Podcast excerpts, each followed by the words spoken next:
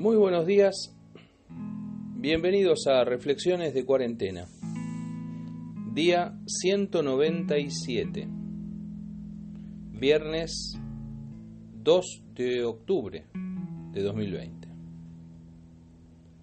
Hoy compartimos lágrimas o fuentes. Atravesando el valle de lágrimas, lo cambian en fuente, cuando la lluvia llena los estanques. Salmo 84, versículo 6.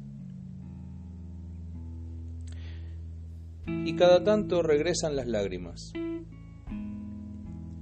El tiempo de llorar es tiempo de llorar, y como tal merece ser respetado. El enorme consuelo de la eternidad contundente, indiscutible, no alcanza a veces para tapar las emociones y está bien, porque no hay que taparlas. Hay que expresarlo todo, sabiendo que en la vida hay un tiempo para cada cosa. Entre todo, tiempo de llorar y tiempo de reír. Y el tiempo de llorar debe ser respetado. El que hace fiesta en casa del afligido no será bienvenido. El proverbio dice que cantar canciones alegres a quien tiene el corazón afligido es como quitarle a alguien el abrigo cuando hace frío o echarle vinagre a una herida. Respetar la aflicción ajena es señal de empatía. Hace un tiempo hablamos aquí del valle de sombra de muerte. No voy a volver a referirme a eso, sino solamente volver a la idea de un valle de lágrimas, de un momento triste y penoso de la vida que a todos nos llega en algún momento y para el que debemos estar preparados.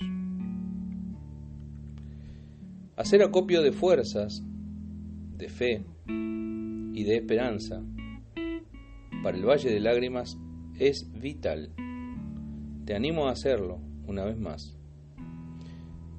Pero aún así el énfasis de este pasaje es el cambio, la capacidad del ser humano de transformar el valle de lágrimas en algo mejor. La cuestión aquí es cómo hacerlo. Mucha gente dice, no me diga lo que debo hacer, dígame cómo hacerlo. ¿Cómo hacer para convertir el mar de lágrimas en una fuente de esperanza? Porque muchas veces sucede que nos quedamos detenidos, postrados en la tristeza y no podemos salir de allí. Tal vez la clave la encontramos unas líneas más arriba cuando el salmista dice, Felices los que viven en tu templo y te alaban sin cesar. Felices o bienaventurados los que encuentran ayuda en ti está hablando de Dios, obviamente. Esos que encuentran ayuda en el Señor, los que renuevan sus fuerzas en Dios, cuando pasen por el valle de lágrimas, lo convertirán en fuente. Dichoso el que tiene en ti su fortaleza. Dios fortalece a esas personas. Sus fuerzas de manera sobrenatural van en aumento. Lo experimentamos en estos días.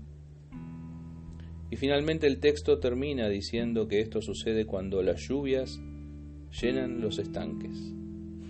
Dios responde siempre desde los cielos con la lluvia de su bendición sobre sus hijos. Dios es aquel que a los enlutados quiere darles gloria en lugar de ceniza, óleo de gozo en lugar del luto, manto de alegría en lugar del espíritu angustiado. Jesús mismo dijo, Bienaventurados los que lloran, porque ellos recibirán consolación. Mi oración en este día es que podamos cambiar el valle de lágrimas, transformar la tristeza en gozo. No es necesario que quedemos estancados allí. Dios tiene algo más.